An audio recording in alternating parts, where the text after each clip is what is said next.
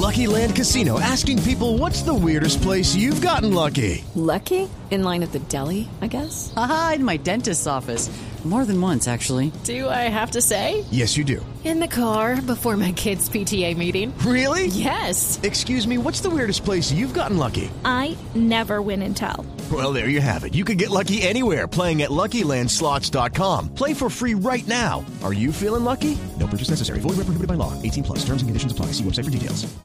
Entonces, pues por supuesto, eh, hemos invitado a un eh, antropólogo e integrante de la mesa de Luna Blue, que es don Esteban Cruz, que pues maneja este tema muy bien. O sea, el tema, lo- ¿por qué lo traemos antropológico? Porque es el comportamiento del hombre, Claro. ¿cierto?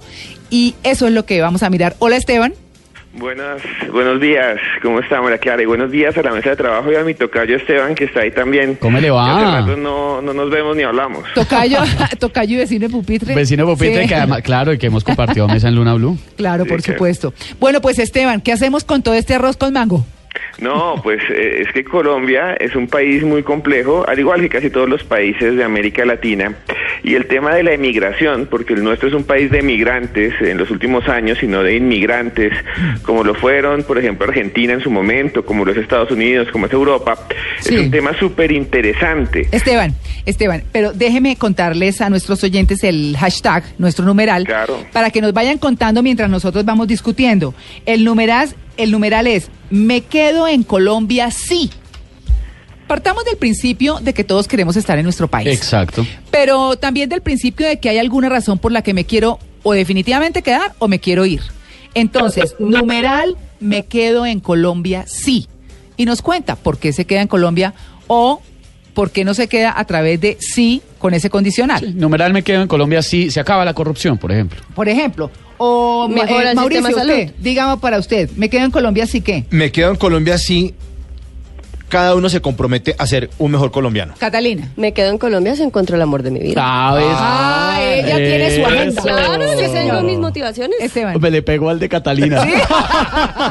Claro, porque no, Bueno. no solo de plata se vive el corazón. El amor, el amor. Y yo digo el mío, me quedo en Colombia sí, por lo menos la corrupción baja sus justas proporciones, Proporciones, como Turbay.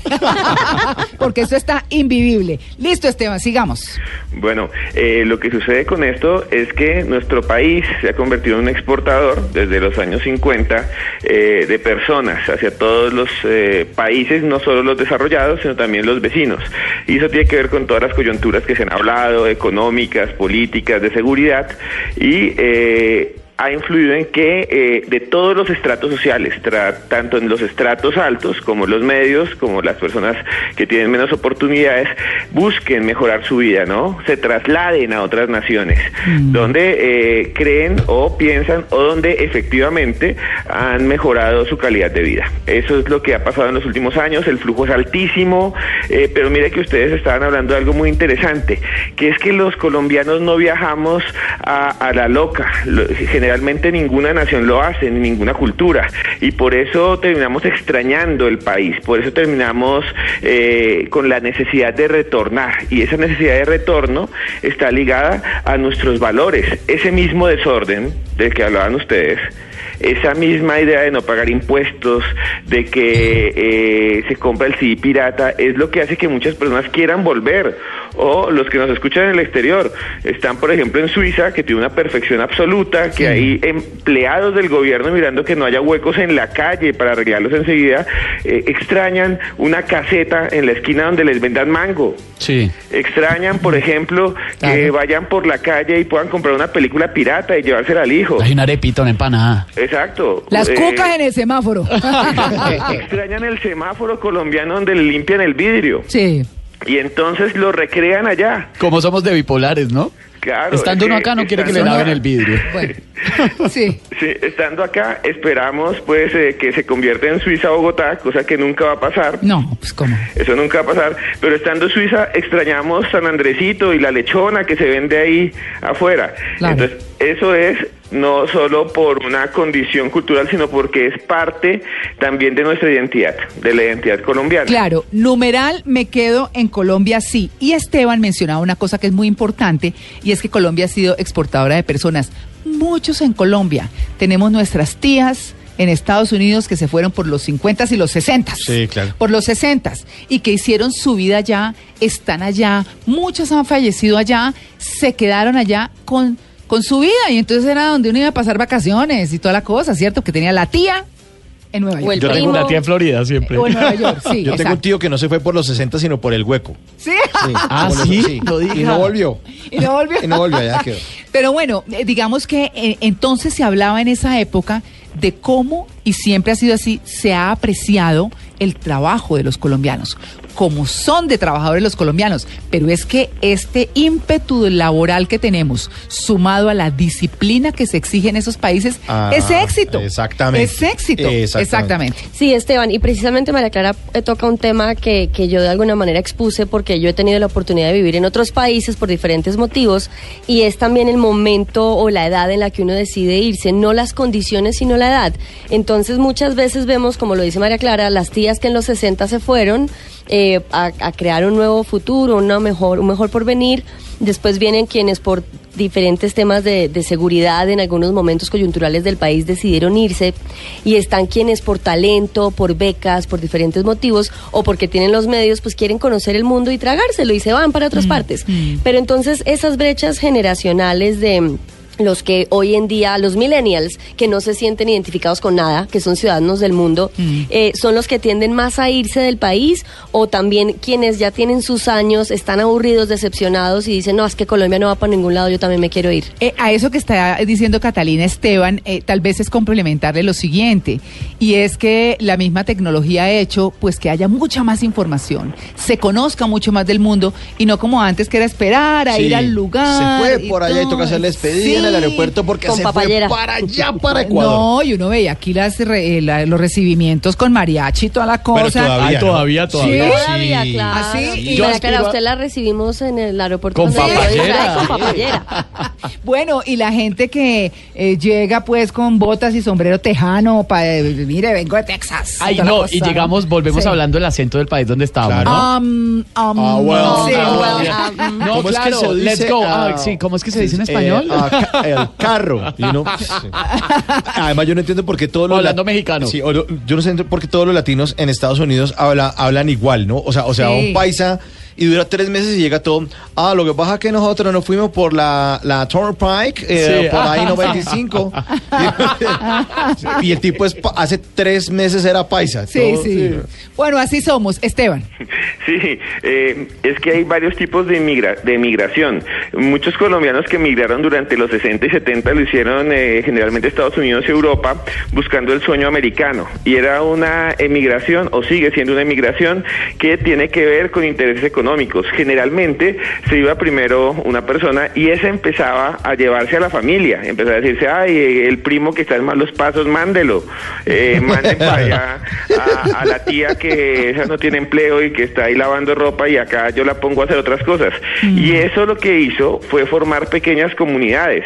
Entonces, a pesar de que eh, no es un intento de huir del país, sino de mejorar las condiciones, muchos recrean a Colombia allá. Entonces uno se va a Queens, no sé si han tenido la oportunidad. Y los que nos escuchan allá, y uno va a una estación que se llama Jackson Heights. Ah, Sí. que no, pues que Jackson Heights es donde están todos los colombianos. Claro, y uno la se baja colombiana. allá y está en Colombia. Entra Sí. a una panadería y es efectivamente, venden buñuelo, Sí. avena, masato. No, Y los paisa. restaurantes de la bandeja paisa, Claro. pues todo sobre barriga al horno o en salsa. La consigue también, sí. Y cuando usted entra, está en Colombia. O sea, nadie le habla inglés. No, y Nadie, además, Porque no. muchos ni saben. Claro, no, y además de eso, Esteban, usted llega y el sitio, los sitios son perfectamente sucios. Me da pena, pero Jackson Heights es horrible.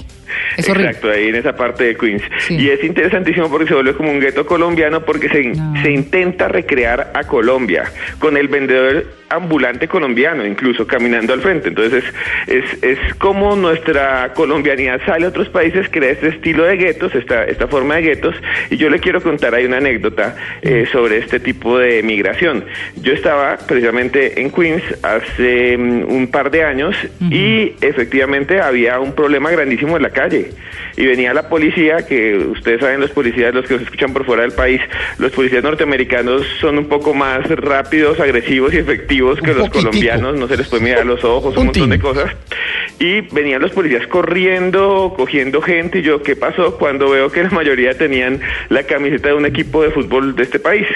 Y, y yo estaban viendo un partido en un local, y dos barras se encontraron en Nueva York y se empezaron a lanzar piedra en la calle. Qué horror. Estuviéramos en Colombia. Horrible. Entonces, Colombia también eh, exporta gente que somos nosotros mismos, colombianos, y los colombianos creamos nuestros mismos lazos y creamos nuestra pequeña comunidad con los mismos problemas. Y las mismas guachadas. Claro, con los mismos problemas, o sea, no es que los colombianos vamos, obviamente, en una transformación, una adaptación, pero eh, incluso hay gente que lleva 20, 30 años viviendo, que se fueron mayores, para responder la pregunta, que nunca aprendieron el idioma del país donde están, porque siempre habla español con la tía, con el primo, y son los menores, los hijos, los que sí empiezan a, adoptar la cultura, porque desde pequeñitos crecen allí, estudian allí, y ya tienen más una noción de la colombianidad a distancia, ¿no? Sí, Esteban, pero precisamente de eso le quería preguntar. Cuando la última vez que consideré irme del país, eh, yo tengo una residencia de otro país que tengo que sortear de No vez en cuando. no es sino hacer la maleta y... Tengo la green card. Me dijo mi hermana, cuando te vengas a vivir a Estados Unidos, aléjate del gueto colombiano. Si realmente Sí. quieres ser exitoso. Mi hermana que vivió un tiempo en. Estados Unidos, 15 años, y decía, no, no me meto en, Sí, en es- no. adáptate Pero a la cultura. Eso es muy triste. eh, Eso es muy triste, claro que sí. Es el tema de la familia, digamos, puede ser la Exactamente. familia, pero de resto... Me dijo, sumérgete en la cultura, haz parte de ellos y a donde fueres haz lo que vieres. Sí, no no sí. llegues a imponer eso porque tú te estás es metiendo en otra cultura, en otro país, en otra ciudad y pues simplemente mimetízate entre ellos y busca tu carrera. Si no, pues quédate en Colombia porque estás haciendo lo mismo que allá, pero acá pues no tiene sentido.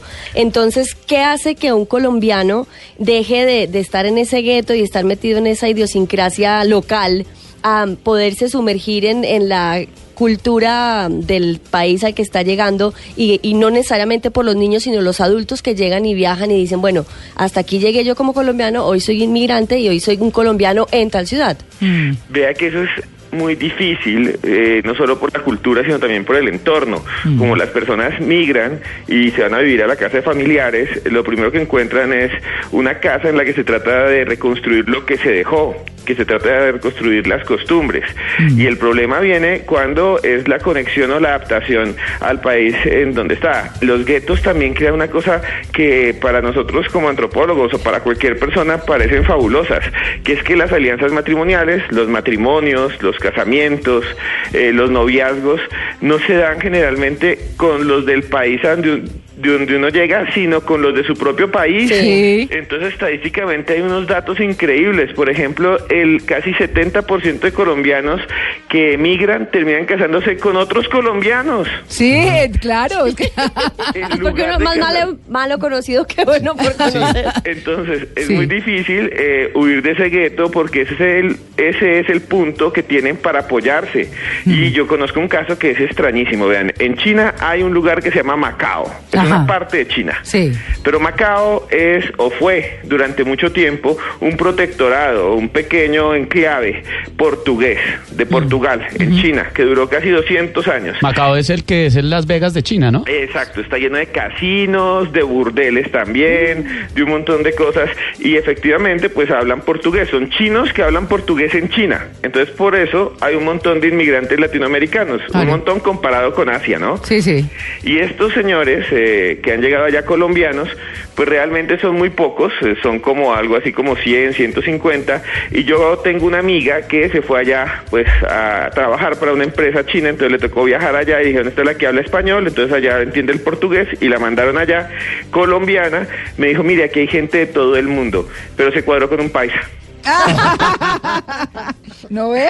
Claro, es que esas son las cosas que pasan. Y miren, hay mucha gente eh, eh, hoy en Colombia y traemos el tema porque es que se escucha mucho. Me quiero ir, me quiero ir. Este país está invivible. Es que ya van a llegar las FARC, entonces esto es, insoportable. Es decir, razones tenemos todas, ¿cierto? Todas para irnos. O sea, hay gente que dice, si pudiera irme, me iría. Eh, hace unos años no pensaba así, pero como vamos, pues vamos para un despeñadero. Eso es lo que piensan. W, ¿qué hay? Buenos días. Oye, el tema del que estamos sí, hablando, ¿no? claro, les he estado poniendo muchísima atención. Y vamos a saludar a Luis Carlos Rueda, que está en Río de Janeiro Uy, ya, porque lo vamos a involucrar en Porque esto. ese sí se Ese fue. se fue. Ese sí se fue. De Lu-. Hola, Luis Carlos. Hola María Clara y a todos los compañeros de Blue Jeans, muy buenos días. Aquí dos horas más en este momento y los estoy saludando desde el Centro Mundial de Prensa, el famoso IBC de los Olímpicos, que están ya ajustando detallitos para lo que va a ser estos eh, Juegos Olímpicos en este continente. Claro, numeral, me quedo en Colombia, sí. ¿Usted qué diría, Luis Carlos?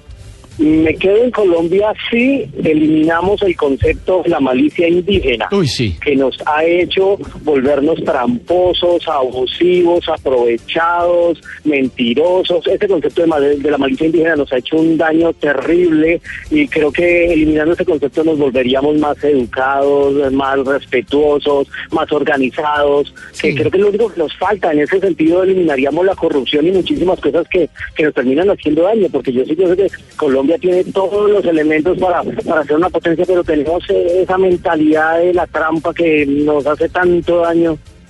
Sí, no, por supuesto. Eh, w, Señora, numeral, me quedo en Colombia, sí. me quedo en Colombia. Sí. O sea, Sí. yo no Sí, me voy a ir por ninguna razón. No hay una razón que me dé a mí para irme. Muy Ni bien. lo malo, ni lo bueno. ¿Nunca ha pensado usted en.? No, ¿Nunca no, se le ha nunca, cruzado por la nunca. cabeza? ¿En serio? Empezando por una razón. Yo no sé por qué la gente se va a hacer cosas afuera que no haría acá. Conozco una persona que era gerente de una empresa pequeñita, pero Sí. era gerente y le estaba yendo bien y él dijo, no, me quiero ir a Londres y está lavando baños en Londres. Sí. No, no, ¿Por qué no pensó en lavar baños en Colombia? ¿Cuál es la diferencia? Mm. Que pagan en Porque libras gente- esterlinas. Igual gastan libras esterlinas. Sí. Entonces no tienen, no tiene razón de ser querer irse a otro país a hacer algo que no se haría aquí. Eso tiene, ¿Por qué un no se queda? eso tiene un componente eh, como de lo que hemos hablado varias veces acá en Blue Jeans, de que queremos ser de otro lado. Somos Mm. un poco wannabes. Chicaneros. Deseamos, sí, como. eh, recuerdo mucho una frase, con el perdón de los oyentes, voy a abrir comillas, porque tiene una, una palabrita dura. Sí. Pero una amiga que se fue a Londres Ah. eh, y sin saber inglés, que es lo más complicado, porque les toca llegar a lavar baños o hacer funciones en donde no se requiere hablar porque no saben hablar el idioma. Van es a aprenderlo. Las enseñas ahí con, con el Exacto. trapero, Sí. hágale. Y llegó. y cuando yo le dije, le dije, ¿cómo estás? Y me dijo, estoy muy bien. Estoy, y con el perdón de los oyentes, estoy comiendo mierda, pero mierda londinense. Porque se sentía divinamente ¿Cuál es la diferencia entre la que dice W? Yo no tengo la menor idea. ¿Cuál es la diferencia? No tengo la menor idea cuál es. Mire, numeral me quedo en Colombia, sí. Es así el numeral. Numeral me quedo en Colombia, sí. Le voy a preguntar a Esteban, que está en línea, a nuestro invitado que es antropólogo y está en Luna Blue también, por supuesto. Esteban, me quedo en Colombia, sí. Numeral, me quedo en Colombia, sí. Me quedo en Colombia si no me ofrecen un trabajo donde me paguen 10 veces más.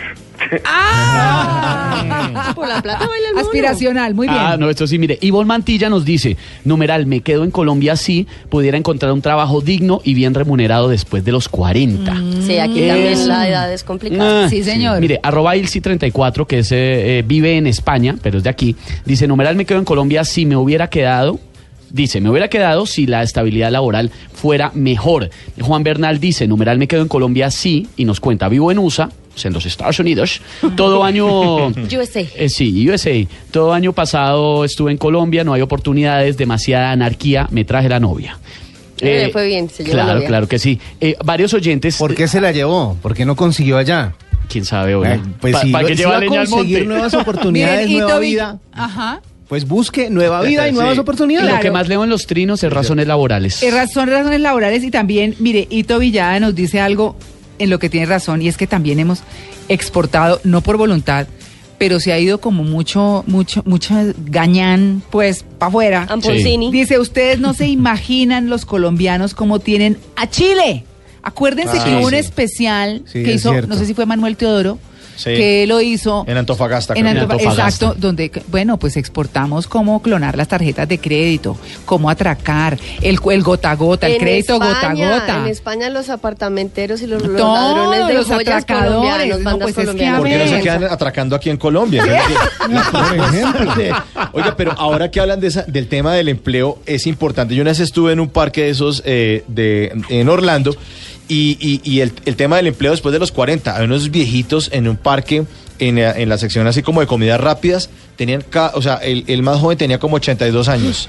Y uno decía, aquí en Estados Unidos la El gente pollo. de esta edad trabaja Mi y no hay ningún problema. Hay trabajo para todos. 60 y pico de años y en Canadá consiguió trabajo que aquí jamás, lo habrían volteado a mirar. Sí, eso es cierto. Y la No, gente es que la gente, útil. pero es que lo que está diciendo Catalina es importantísimo. ¿Por qué? Porque la gente que se va a otros países como Canadá, por ejemplo, llegan sin importar la edad. Si está bien de salud y, y conoce su trabajo y Sí. todo, no le miran la cédula.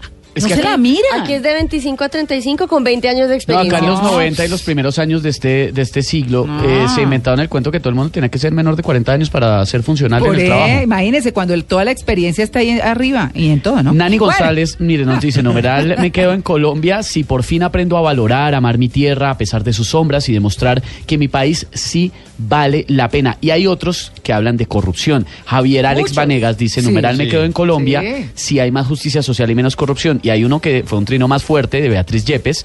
Dice, numeral, me quedo en Colombia si la corrupción fuera castigada con la pena de muerte como lo hacen en Singapur. Bueno, pues eh, 8 y 45, vamos a hacer una pausa y ya seguimos porque el tema está buenísimo y venimos con musiquita.